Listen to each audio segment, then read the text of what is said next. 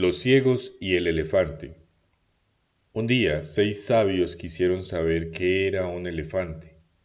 Como eran ciegos, decidieron hacerlo mediante el tacto. El primero en llegar junto al elefante chocó contra su ancho y duro lomo y dijo, No cabe duda, el elefante es como una pared.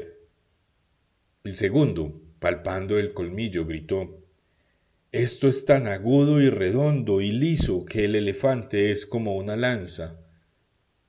El tercero tocó la trompa retorcida y gritó, Dios me libre, el elefante es como una serpiente.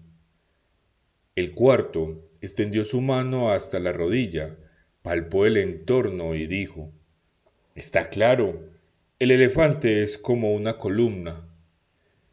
El quinto, que casualmente tocó una oreja, exclamó, Aún el más ciego de los hombres se daría cuenta de que el elefante es como un abanico. El sexto, quien tocó la oscilante cola, apuntó.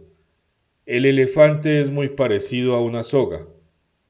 Y así, los sabios discutieron largo y tendido, cada uno excesivamente terco en su propia opinión, y, aunque parcialmente en lo cierto, todos estaban equivocados.